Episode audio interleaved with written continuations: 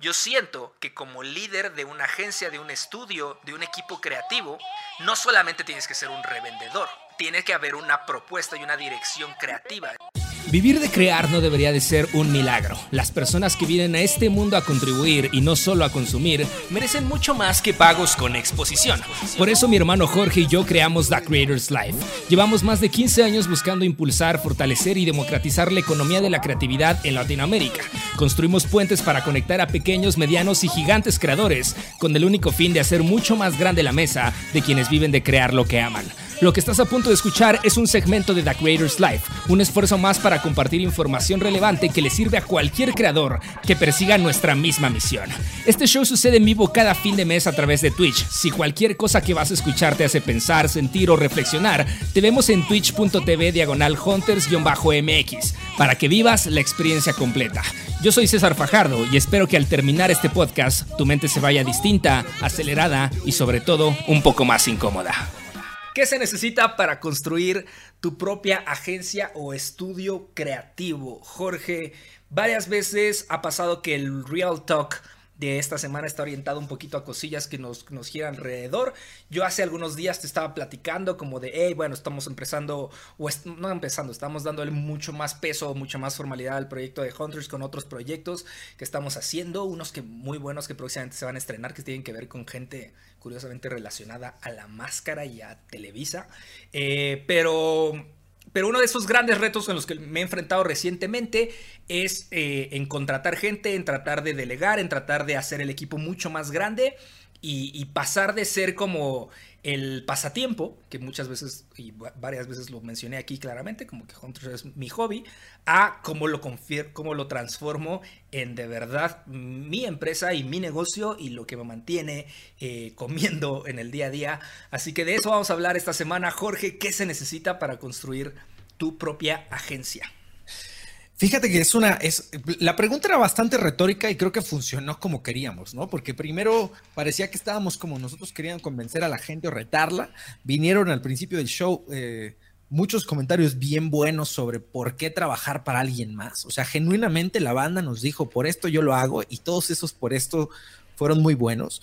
Pero ahora estamos volteando a ver, porque queremos que este show sea útil, a las personas que realmente se lo están cuestionando porque pasa, ¿no? En el andar creativo pasa, sobre todo los que, los que normalmente emprenden y tienen estudios creativos, ¿no? diseñador, copywriter, fotógrafo, este, editor o, o realizador de video y eres bueno en tu disciplina. Eres bastante bueno en tu disciplina y te empiezas a dar cuenta que tu ojo o tu capacidad pues, es reconocida por otras personas, pero tú trabajas para alguien más. Y en ese limbo empieza la cosquilla, güey, ¿no? La cosquilla de y si me independizo y si pongo mi propio estudio y si en vez de trabajar para Flock hago Jorge Fajardo agencia, güey, pues si soy buen creativo o soy buen copywriter o soy, no sé, bueno en mi disciplina. Y el primer fantasma que llega es uno, no saber. Y dos, o sea, no saber cómo hacerlo y qué pasos hay que hacer. Y dos, tener miedo también, ¿no? Tener miedo a lo que te vas a enfrentar. Entonces vamos a platicar hoy justamente sobre pues varios tips, varias experiencias que hemos vivido y cosas que hay que cuidar si tú eres la persona que está pensando esto o si alguna vez lo has pensado, pues también eh, o, lo hiciste, compártenos algunas cosas, ¿no, César? Sí, totalmente. Te digo, e, esto es algo que constantemente a muchos creadores o creativos está en su cabeza, ¿no? Como dice, está constante decir, a ver, yo sé cuánto está cobrando esta empresa por este servicio y a mí esta empresa me está pagando esta parte. ¿Qué pasa si corto a la empresa y yo directamente voy al cliente? O me puedo quedar yo con más dinero porque al final sé que mi jefe literalmente me lo está encargando a mí y luego va y se lo vende. Esto pasa sobre todo en muchas agencias de publicidad. Es común y por eso también existen miles de agencias de publicidad allá afuera porque es fácil que alguien se eh, agarre la valentía de decir, ¿sabes qué? Cortemos al intermediario y yo voy y yo vendo. No va a ser tan difícil. Yo me hago el keynote y voy y lo presento y entonces me quedo la comisión y me quedo el pago y me quedo tal. Entonces es, es una cosquilla constante pero no sé si siempre recomendada. El show pasado hablamos mucho sobre por qué renunciar, ¿no? Sobre por qué y cómo, y hablamos un poquito de mi caso. Eh, hoy no necesariamente quiero hablar de tal cual de, del caso de Hunters que estamos haciendo hoy en día, porque creo que estamos haciendo cosas distintas, pero sí me he enfrentado un poco al deal de Otro, otro de mis temas posibles para el día de hoy era contratar, ¿no? Cómo contratar gente. Ya hablamos de cómo ser contratado, pero creo que también es importante cómo contratar porque me he enfrentado a eso.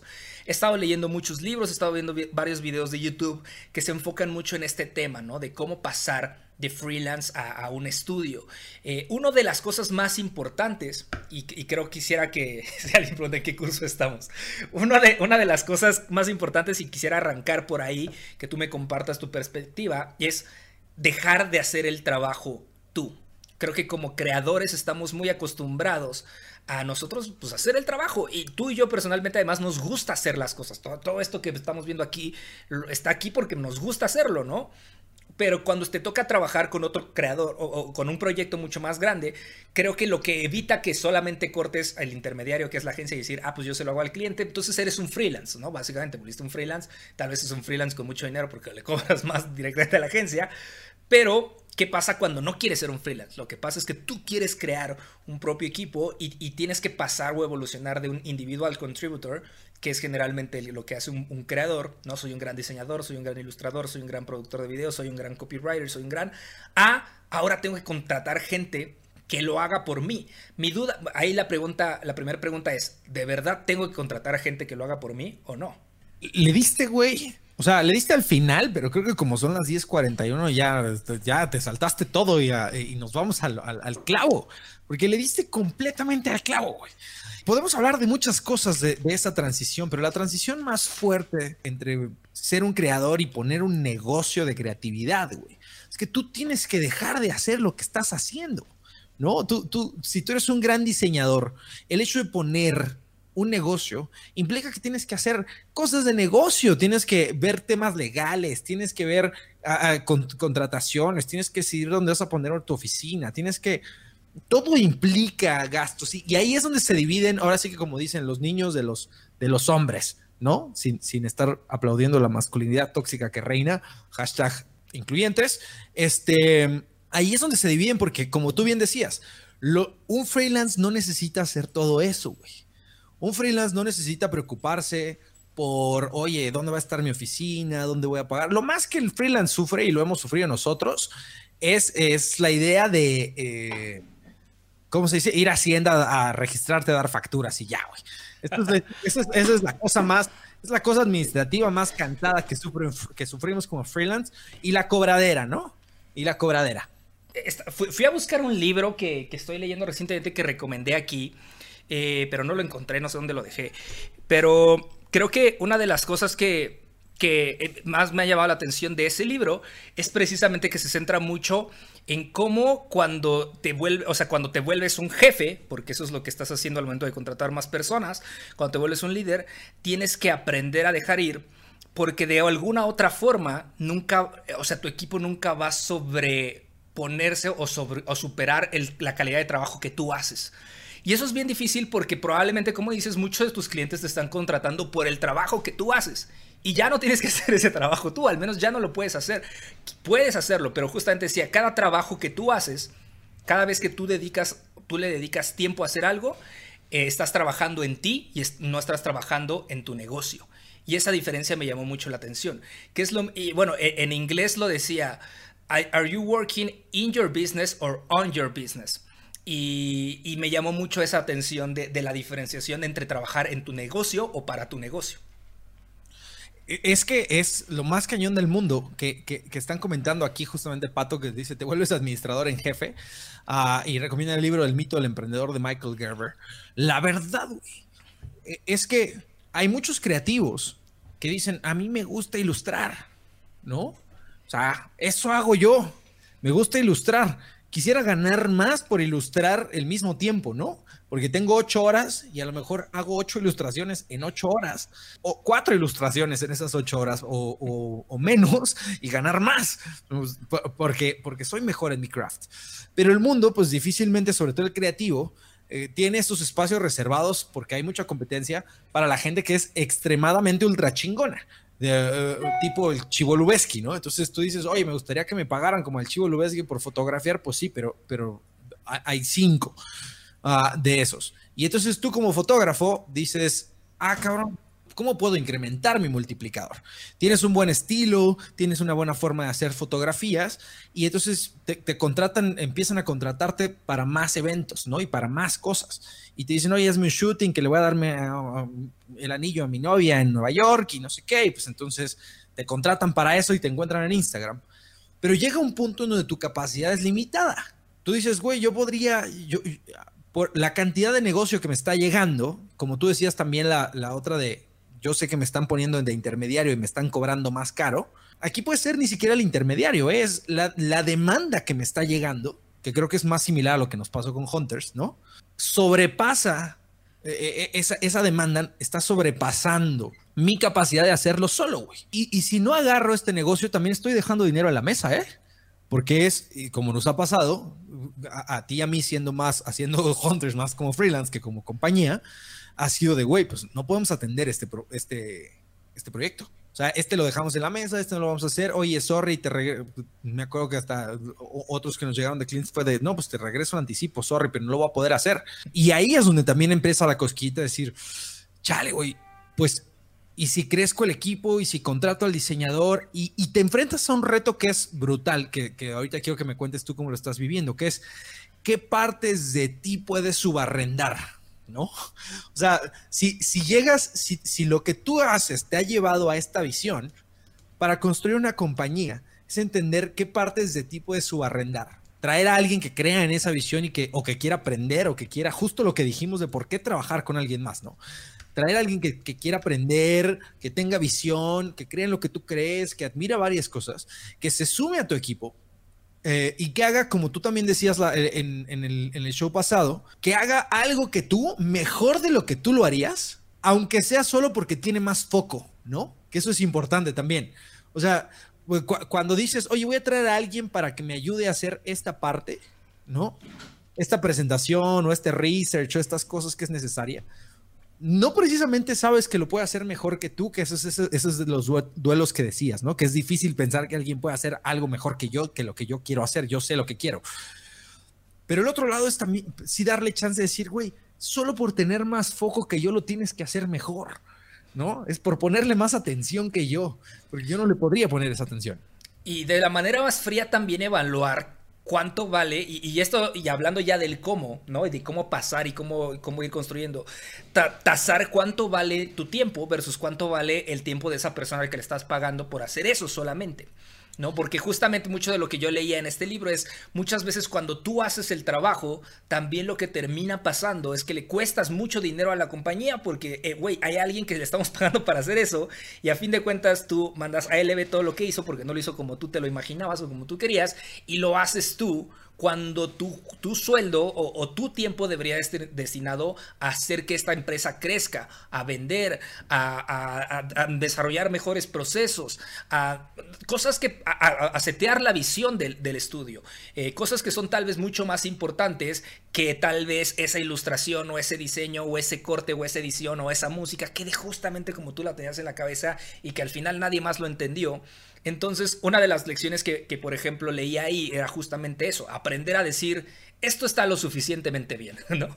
Es well enough para que, para que viva y no me voy a obsesionar con el hecho de que sea justamente como yo lo hubiera hecho, porque pues si solamente quieres que las cosas se hagan como tú quieres que se hagan, pues entonces eres un freelance y, vive como freelance, que no tiene nada de malo. Solamente si estás tratando de evolucionar a algo un poquito más grande eh, o, algo mucho, mucho más interesante, es de las cosas que tienes que dejar ir. Entonces, hablando directamente del cómo, eh, creo que e, esta primer cuestión, y, y tú dime, y porque aparte tú me lo has dicho varias veces, Jorge, es tratar de identificar cuánto cuesta tu trabajo, hablamos eh, tal cual eh, en un episodio 100% de eso, porque evaluar cuáles son los roles que tú tienes que hacer más bien cuando tú haces un proyecto, cuáles son los roles que tú corres y cuántas personas y cuáles personas tendrías que contratar para suplir esos roles, porque muchas veces como un creador independiente, tú, hablemos por ejemplo de, un caso muy particular, ¿no? Hablemos por ejemplo de un video como iMexican, ¿no? Un video de iMexican donde eh, funges como guionista, productor, el que descarga los videos, el que graba el voiceover, el que escribe, el que lo produce, el que lo distribuye, el... Entonces todos esos roles que tú dices, ah, yo solito me los echo, en el momento en el que tú ya no lo vas a hacer, pues entonces va a ser muy difícil que encuentres a alguien que se lo eche todo, porque bueno, pues tú te lo pudiste echar todo y por, algo, qué suerte, ¿no? Pero, pero vas a tener que contratar ahora a un voiceover, vas a tener que contratar a un guionista, vas a tener que contratar a alguien que baja los videos, a alguien que edita, y entonces ese es un poquito como la primer base que toca hacer, y es desmenuzar cuál es todo tu trabajo y tratar de identificar cuántas personas tendrías que contratar para reemplazarte en el trabajo, porque lo ideal es precisamente que tú tengas un trabajo, pero que no sea el trabajo de hacer, sino de, provocar que otras personas hagan mejor.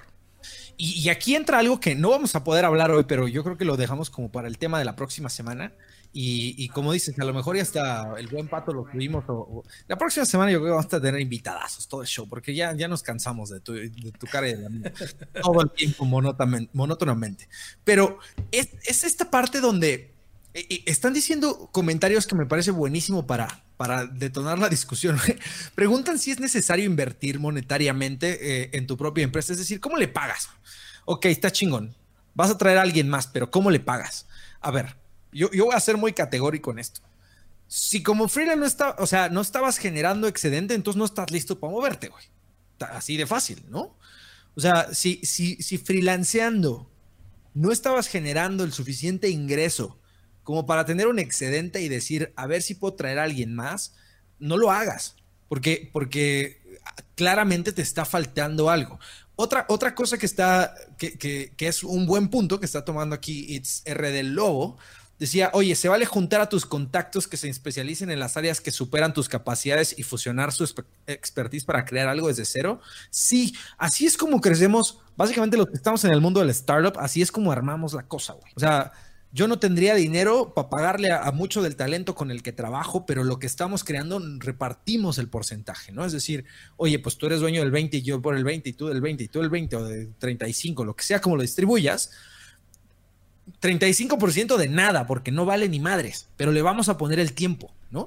Le vamos a poner el tiempo y lo vamos a hacer y lo vamos a sacar adelante y vamos a empezar a generar. Entonces, me parece importante mencionar que para lanzar estos proyectos al mercado, o sea, para, para tomar el paso y decir, oye, ya voy a comenzar mi estudio creativo, sí deberías de tener por lo menos este excedente de trabajo o este excedente de chamba o, o el cliente ya asegurado, como decías tú en el escenario de, oye, a ver, el cliente me está comprando a mí, hay alguien que me está revendiendo, que, ahorita abro la discusión de qué tan ético es eso a los que están en el chat, ¿no? Pero el cliente me está comprar, o sea, básicamente el güey que me está vendiendo es un intermediario. Pero eso pasa en todos lados, o sea, todas las industrias son intermediarios. Hay, hay, algo que a mí me llama la atención que por ahí leía que se llamaba como el tax de, de manos. O sea, literal es, por cada manos que toca cualquier cosa que llega al producto final, hay un tax. Cada persona involucrada, así sea como, eh, y, y, hay un ejemplo muy puntual del agua, ¿no? O sea, es como, a ver, si tú compras una botella, pues, de agua en el Oxxo, pero para que esa botella de agua en el Oxxo estuviera, pasó por muchísimas manos desde la persona, o sea, desde la persona que fue y recogió el agua en algún punto donde además muchas comunidades rurales todavía funciona así, hasta aquel que la pasó por un proceso, hasta aquel que la embotelló, hasta aquel que la subió un camión y la llevó al Oxxo, hasta el Oxxo que lo vendió, hasta la persona que te lo cobró en el Oxxo, hasta que tú te la tomas. Y cada persona que pasó en ese proceso pues hay un tax y por eso el, agua, te cuesta lo que cuesta. Tal vez el agua es gratis y tú vas y la recoges al río, como decía, como en muchas comunidades rurales pasa, pero es 100% normal y creo que todo mundo sabe en el momento en el que decide trabajar en algo que al final el que te está vendiendo, el que te está revendiendo está ganando más de lo que te está pagando, porque pues si no, no habría razón de que existieran negocios. Totalmente, pero justamente, güey, vale la pena darse cuenta que, que también las compañías o los negocios, que son más exitosos y más millonarios son los que aprenden a cortar o a comerse cada vez más esa parte de la cadena de valor, o sea, lo que llaman la integración vertical, ¿no? Entonces, los negocios que se logran integrar verticalmente y que tienen, o sea, que producen los propios insumos y pueden marginar mucho mejor, o sea, generar mayor ganancia, son los que lo hacen. Entonces, en, el trabajo creativo así es. Yo podría armarme una agencia de revendedores, pero también me vuelvo muy caro, ¿estás de acuerdo? ¿No? O sea, me vuelvo, yo como, y, me está pasando en un proyecto que justamente ya cuando llegó al cliente, ya como todo el mundo le había puesto su margen, güey. O sea, el que puso, o sea, ¿sabes? El, que, el que puso la parte técnica, la, agencia, la casa productora, cobró su parte de casa productora y le puso su margen. Luego la agencia creativa que, que, que frifió a la productora, pues ellos pusieron su lana de su idea y pusieron su margen. Y luego el cliente, güey, o que, está contratándolos a ellos, que es la agencia, también le puso su margen. Entonces ya cuando llega el cliente ya trae una pinche así marginada para, para repartir para todos. Que está bien, güey, o sea, está bien porque que se, que se, que se distribuye la, eh, el pastel. Pero una estrategia interesante es poder, que, es lo mismo que pasa cuando te saltas, o sea, es el inicio de esa cadena, cuando te saltas al que te está revendiendo y dices, oye, pues lo hago yo. La, la, lo que estamos discutiendo aquí, que me parece muy importante, es decir, bueno, pero como decimos coloquialmente en México, no son enchiladas, güey. O sea, lo que el otro estaba haciendo tiene un valor y tienes que entender qué valor tenía porque no todos son Coca-Cola que dicen, güey, me compro, me, me hago mi Oxxo, güey. No, o sea, no todos son Coca-Cola que dicen, pues si las tienditas no hacen caso, pues me pongo mi propio Oxxo y creo Oxxo. Entonces Coca-Cola es de FEMSA y ya está todo, todo integralmente verticado. Hey, no te espantes, no vengo a venderte nada. Solo quería recordarte que esto que estás escuchando es parte de The Creators Life, que como ya te dije es un show en vivo por Twitch, pero también es una comunidad de más creadores que como tú están construyendo una carrera de su pasión. Si quieres unirte a esta comunidad hay dos formas. La primera es que te unas al canal de Telegram. Simplemente en cualquier navegador teclea t.me diagonal Creators Life. Y la segunda es que te suscribas al newsletter donde enviamos todos los takeaways de los shows mensuales. Entra a creatorslife.substack.com y listo. Ahora sí, me callo y sigamos con el podcast. Normalmente incluso el que te vende, cabrón. Y te voy a contar una historia que me parece bellísima que ejemplifica, esto. Todos conocen a Molotov, ¿no? Entonces, Molotov, esta banda mexicana de rock, cuando en sus inicios, güey, cuando, cuando tocaban ahí en el foro Alicia y en el, en el Chopo. Y Entonces, Molotov cuando empieza, resulta que uno de sus fans número uno, cuando empieza Molotov, güey, se llamaba Jorge Mondragón, cabrón. Jorge Mondragón era un morrito que estaba ahí, este, en el foro Alicia, güey, así de esos ñoños que, que, van a ver las bandas de rock, porque además mi Mondra es cepizapo, entonces es muy cagado. Y entonces está tocando Molotov un día, güey, y está prendido el pedo, y entonces llega una chava, güey, y le dice, oye, ¿este quién es? ¿Estos quiénes son? Y él les contesta, güey, ellos son Molotov, güey. Ah, no mames, qué chingón, suenan muy bien. Y le dice, ¿te gustan? Yo soy su manager. Y no era cierto, güey. ¿eh? O sea, este, Jorge Mondragón se inventó ser el manager de Molotov, güey. Les, hasta que les vendió shows, güey.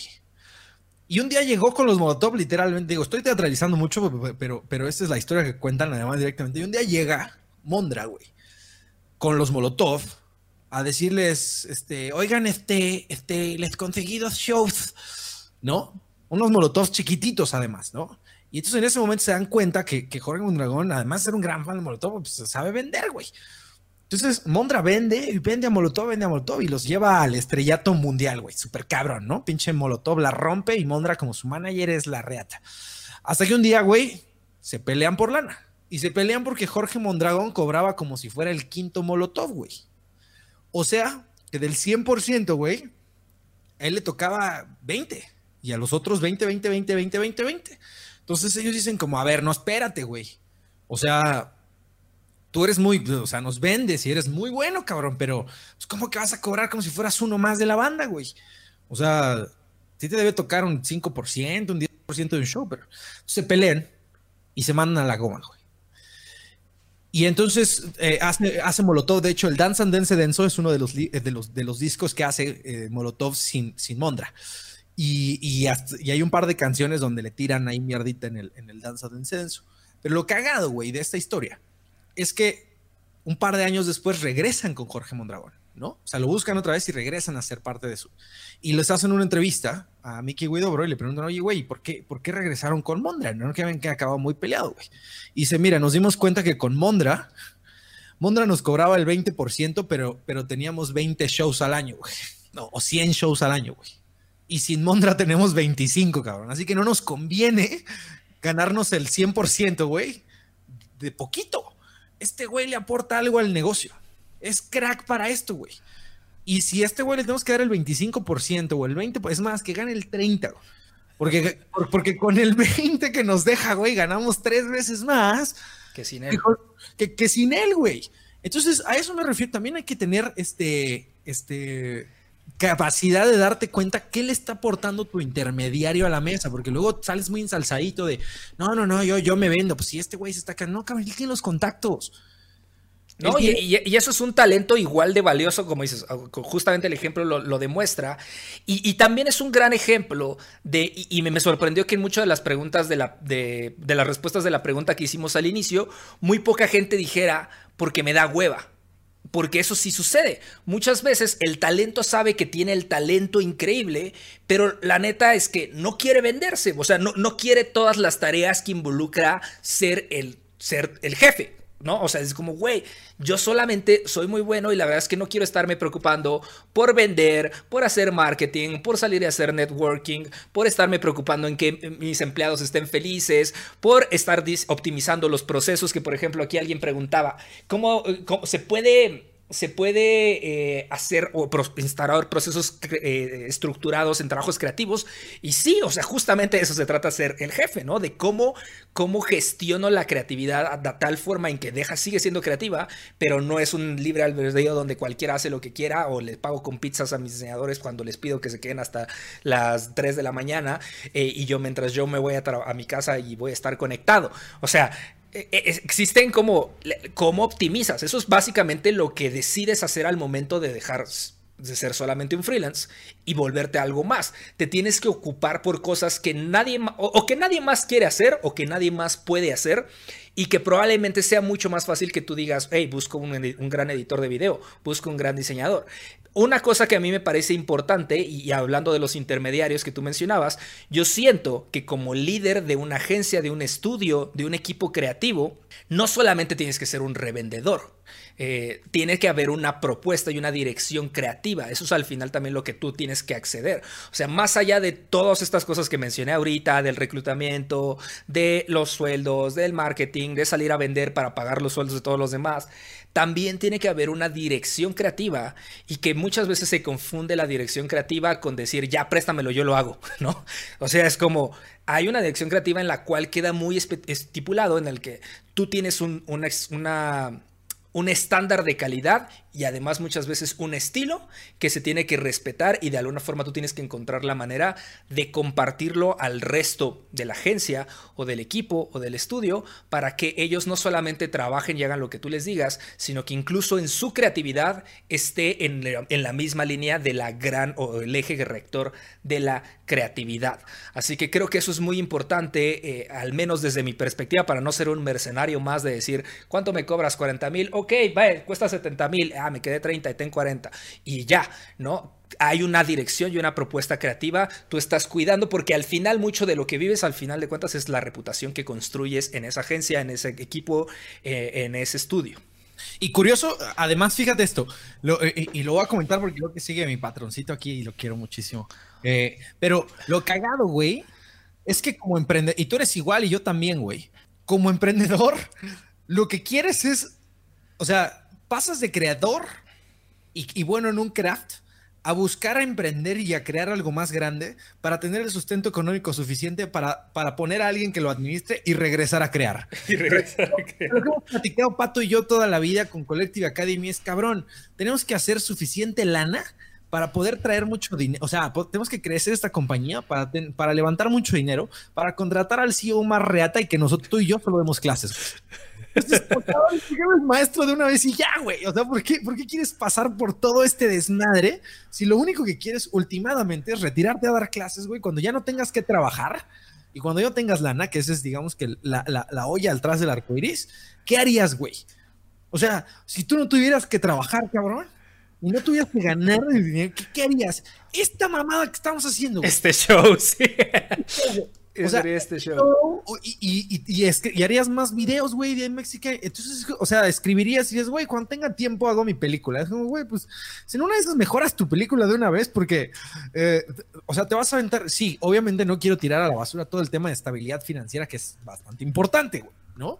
Pero cuando, cuando piensas en esta, en este paradoja del creador de decir, ay, cabrón, si yo solo quería diseñar, güey y me estaban pagando por eso, güey, y me estaban pagando bien. Eh, ¿Por qué me metí en todo este pedo de, construir una empresa y, de, y, güey, así pasa, o sea... Al, final te digo, e, es, de esos grandes... Eh, ¿cómo decirlo? Pues círculos viciosos donde entramos la gente que, disfruta mucho lo que hace, porque al final pues terminas construyendo todo con, el objetivo de volver a, donde empezaste y simplemente hacerlo por gusto. Eh, el, el otro día compartía en Instagram esta imagen que me dio mucha risa, que decía, eh, trae como los dos botones, dice, I should have a clear separation between work and life, o my work is a natural extension of my interest, so framing it's a work adds unnecessary baggage and mental blocks, porque eso es algo que me pasa muy seguido, es como, no puedo separar mi vida y mi trabajo porque mi trabajo es mis intereses, es mi hobby, es, es, las cosas que aún si no las hiciera, las estaría haciendo, como este show, aún si no me diera el dinero, eh, como está pasando ahorita, entonces es muy difícil separarlo y, eso es curioso porque es a lo que tienes que, que aceptar dejar ir, o al menos en, un, en, una gran proporción, al momento en el que te decides ser mucho más que solamente el freelance que lo hace. Eh, y, creo que al, final eso es importante y es, relevante aclararlo. No todo mundo tiene que ser el jefe, no todo mundo tiene que ser un manager, no todo mundo tiene que ser un emprendedor. Hay gente que dice, güey, a mí lo que me gusta es el crafting, es hacerlo y yo no me quiero meter en todos los otros pedos o porque no me gustan o porque no soy bueno, que también es muy fácil identificarlo. Yo, por ejemplo, personalmente creo que soy malo para hacer networking, pues es algo que no sé hacer y por lo tanto tampoco lo disfruto. Y sé que tal vez hoy en día como cabeza de un estudio, pues me va a tocar hacerlo, me va a tocar ir a reuniones que tal vez no quiero ir o atender llamadas que la verdad digo, puta, qué hueva a ver si aquí va a salir algo, pero pues ni modo, lo voy a hacer porque hay una responsabilidad y, esto con esto, eso quisiera entrar, Jorge, que es, hay gente que vive de que tú hagas el trabajo. Y eso, eso creo que también es bien duro. Eh, porque por mucho tiempo tú como freelance dices, bueno, pues si todo sale mal, el único que se jode soy yo, ¿no? O sea, el, valor que es que pues, si no me paga el cliente, si no hizo un contrato correctamente, si me hicieron güey, si al final el cliente se emputa y se va con alguien más, o si yo me puse mis, uh, me puse mis huevotes y le dije, no, pues si no es así, entonces no me contrates. Y me dijeron, pues no te contrato y te quedaste sin. ¿eh? Todas estas cosas que de alguna forma sí son libertades que, que dices, pues si solo me jodo a mí, no pasa nada, me la juego. Ahora, curiosamente, cuando tienes, así sea una o dos o tres o cinco o siete o ocho o nueve, diez personas que comen de que tú en la quincena hagas el pago, ya no es lo mismo. Hay una responsabilidad dura ahí que te hace tomar las decisiones, al menos yo diría, o sea, sería lo correcto de la forma ética, de una manera mucho más consciente de que si algo sale mal o algo se jode, no solamente te estás jodiendo a ti. Y yo creo que eso es una de las, este, ¿cómo se dice? Eh, voluntades más grandes que tiene un emprendedor en, cualquier área, pero creo que en la, en la creativa más, ¿no? En, el sentido en el que tú, tú vas a terminar siendo el, último que gana. Como dices, siempre, siempre, va, siempre va a haber el ladino que se pase el lanza, güey, y cobre primero y después vea si sobra para los demás. Pero, pero cuando haces esto, sí sabes que tienes una responsabilidad, que tienes que pagarle a otras personas y que si algo sale mal, pues a lo mejor el que no cobra eres tú, güey. O el que no, no se mete este, lana eres tú. Entonces, sí es, es una responsabilidad grande que, no está fácil llevar en los hombros y me parece bien interesante. Espero, espero que no estemos clickbaiteando demasiado porque estamos hablando más de por qué no hacerlo que de cómo hacerlo, ¿no? Eh, pero creo que es importante, güey, el warning, porque primero había que, había que tocar las fibras de todas estas personas que, número uno, como dices, están, están flasheadas por el pornopreneurism, ¿no? Del porno emprendedor, de, que a huevo es la, la, cosa más chingona del mundo. Y número dos, también porque hay quienes tienen una cosquillita que les podríamos confirmar, decir, no lo haga, compa. No lo haga, no, o sea, no está tan chido el otro lado. Tiene una convicción, eh, hay que tener. Y ahora, hablando ahora sí de cómo pasar el umbral, yo, yo quiero poner dos, tres cosas sobre la mesa interesantes, ¿no? Entonces, a ver, vamos a sacar eh, hard knowledge para, para ver, resolver la pregunta que sí es de cómo pasar. Primero, yo, yo creo que hay dos pasos de la muerte, güey. Es de Godín a jefe, o sea, de, de, trabajaba para alguien más y voy a poner mi propia práctica, pero como empresa, o de freelance a empresa, que es diferente, güey, porque porque si tú llevabas varios tiempos siendo freelance, yo creo que es más fácil. Y es más fácil en el sentido en lo que yo decía. Si es tu indicador número uno tiene que ser estoy generando más dinero del que puedo, o sea, estoy generando más trabajo del que puedo manejar y eso significa que es más dinero. Es decir, estoy dejando dinero en la mesa en este momento, porque me están buscando mucho y yo no estoy pudiendo porque estoy saturado. Y entonces ahí, este es un gran momento para pensar en que a lo mejor vas a repartir esa lana. Y yo creo que tú deberías de empezar como empezaron contigo, güey. Es decir, renta a alguien. Básicamente, si te, si, te van a pagar 10 por algo, y si tú no, tú, tú cobras 10 pesos por hacer un trabajo, y haces ese trabajo de 10 pesos, a ti te toma una hora. Eso quiere decir que tienes 80 pesos en el día, güey, ¿no? Eh, eh, por las 8 horas que trabajaste. Resulta que llega alguien y te dice, güey, quiero que hagas algo de dos horas, ¿no? Y entonces tú ya no tienes más horas estoy asumiendo que hay muchos assumptions aquí, ¿no? Pero creo que me van a entender. Tú ya no tienes más horas en el día, pero ese dinero que te pueden pagar, eh, tú podrías quedarte con dos pesos o con tres pesos y pagarle los otros siete a alguien más que lo haga. Y entonces es mejor quedarte con esos tres pesos que no cumplirle a tu cliente. Ahora, ahí comienzan a ver las, los problemas que, que preguntaban aquí, ¿no? Uno de esos problemas es, bueno, pero ¿cómo me aseguro que la persona que va a hacer el trabajo lo va a hacer con la misma calidad que yo? Y ahí hay un punto importante. No le vas a hacer que haga todo el trabajo, porque, porque eso, pues, entonces sí, mejor pásale el contacto a tu amigo y que lo freelance, ¿no? Tú vas a meter las manos. Y tú vas a meter las manos en, un, en, temas de dirección y en temas de administración y en temas de decirle, darle un brief bastante claro para que el output, ahora sí que tú te estás convirtiendo en el cliente. Y él está acostumbrado a tener clientes. Entonces, lo que tienes que aprender a hacer también es ser buen cliente. Y ser buen cliente significa dar instrucciones claras y precisas. Y hay una serie de habilidades que tienes que desarrollar en ese momento. Ahora, pausa en ese momento, en esta parte. Eso es si pasaste de ser freelance a ser, a poner un estudio. Poco a poco puedes ir compartiendo tu trabajo. A veces te puedes ganar cero, ¿eh? A veces puedes decir, ¿sabes qué? Nada más por la prueba de, contratar a alguien, voy a agarrar el dinero y se lo voy a dar a él, pero voy a, voy a hacer como que lo hice yo. Entonces, este, nada más como para probar si pude decirle a la otra persona que hiciera algo que yo quisiera entregar. Em, e, esa habilidad creo que es bastante importante. Del otro lado, lo que sí es un paso muy de la muerte es pasar de estar trabajando con alguien a convertirte en tu propio jefe. A mí ese sí me parece que yo diría, ay, eh, en, mi mentalidad, este, Lean Startup, diría no. O sea, mejor váyanse por 10% Entrepreneur, empiecen a freelancear, empiecen a hacer algún otro tipo de negocio, porque de verdad que en el común denominador, a menos que estés rodeado de muy buenos amigos o, de muy buenos socios que cubran todas las áreas del negocio, seguro hay algo que no sabes. Hay algo que no has visto de la infraestructura en la que trabajas, con lo que te vas a ir a chocar, güey, inmediatamente que te salgas a decir, ah, yo, yo, yo creo que puedo hacer esto eh, más fácil que estas personas. Y te vas a dar cuenta como los Molotovs, que había algo, güey, que era un componente muy importante y que tú tomabas por sentado, que decías como, ay, güey, la limpieza esa ni es importante, limpiamos nosotros. Hasta esas cosas te cambian por completo eh, la cara de un negocio. Entonces, aguas con eso. O cosas que te pueden literalmente cambiar la vida, como un tema que dices que muchas personas dan por sentado o, desvirtuamos en cierto punto, que es lo legal, ¿no? Y a, mí, por ejemplo, recientemente me ha tocado firmar contratos eh, grandes eh, con empresas que dan miedo, etcétera, y que, y que dices, puta, al final lo estoy firmando a mi nombre, ¿sabes? Y estoy confiando en que todo vaya a salir bien, porque aquí al final que sale es mi nombre. ¿Y qué pasa si yo, y, que, que, yo tengo todos los derechos de todo, y no sé si mi diseñador se bajó un plugin ilegal o bajó una font de dafont.com y no compró los derechos? Hay muchas cosas que damos por sentado que en el momento de decir, esto va en serio, yo soy la cabeza de esto, tengo un equipo con el cual voy a trabajar. Muchas veces ignoramos que ahora implica, más allá de ahora yo soy el director y les digo qué hacer a estas personas para que hagan lo que a mí me da huevo hacer o no me da tiempo de hacer.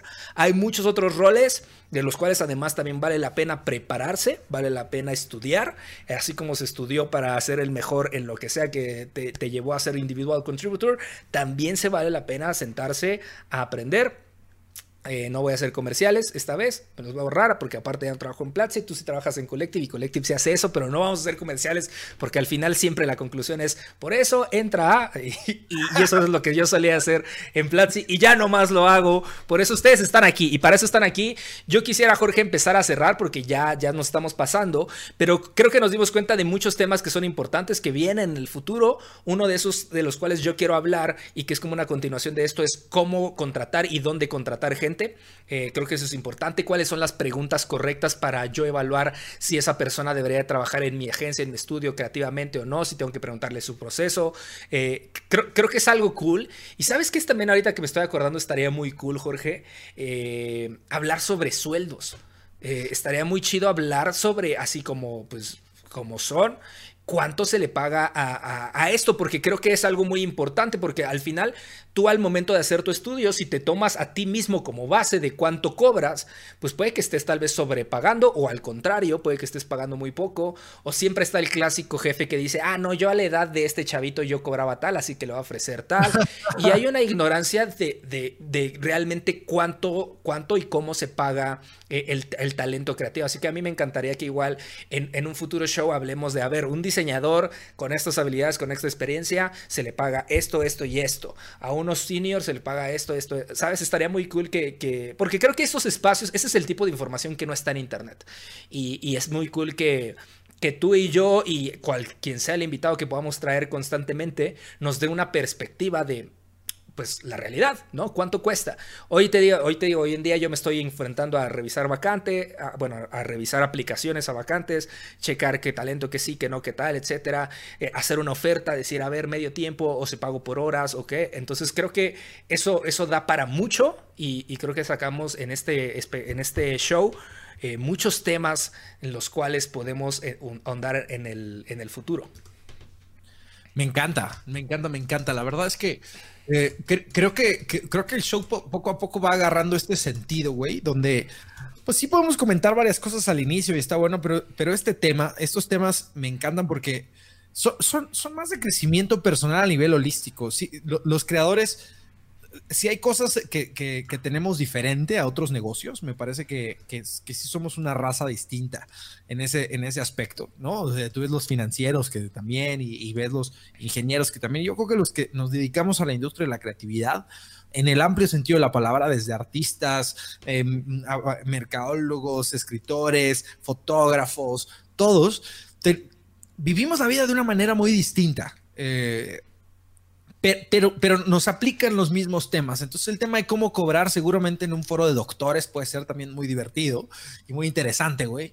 Pero nosotros eh, siempre vivimos estas, estas choques, estas dicotomías, ¿no? Me acuerdo cuando yo era fotógrafo en LA y, y, este, o bueno, pues intentaba vivir un poco de eso y existía esta pelea entre quién debía pagar, güey. ¿no? Si la modelo o el fotógrafo. Y entonces era, era, una cosa bien extraña porque es como de, Güey, pues sí, o sea, tienes razón. O sea, la modelo me decía, a ver, no, pues tú págame por mi tiempo, güey, me vas a tomar fotos, pues págame por mi tiempo. Y yo decía, no, güey, tú págame por mis fotos. O sea, yo te voy a tomar fotos a ti, güey, o sea, y te las voy a dar, ¿no? Entonces, esas, esas conversaciones no tan, que no están ahí en internet o que están ahí, pero que son foros de, Reddit eh, larguísimos, me encanta que las tengamos aquí, cabrón. Me encanta que, que podamos exponerlas. Muchas gracias por escuchar The Creators Life. Me encantaría que fueras mucho más que un consumidor y fueras parte de la conversación. Así que compárteme qué es lo más valioso que te llevas de este episodio. Puedes etiquetarme como Fajardo César en Twitter o César Fajardo en Instagram o a Jorge como Jorge Fajardo en cualquier plataforma. De verdad nos encantaría saber que este contenido te sirvió y te dejó algo. Te recuerdo que el único objetivo de todo esto es simplemente resolver las preguntas que muchos creadores en potencia tienen y que en ningún lugar encuentran esas respuestas. Así que si puedes esparcir la palabra y compartir el podcast sería de gran ayuda. Te recuerdo que si quieres vivir el show completo 100% en vivo, te unas a los streamings cada fin de mes en twitch.tv diagonal hunters-mx. Entra ya, dale seguir y nosotros te avisamos cuándo va a ser el siguiente. Nos escuchamos la próxima semana.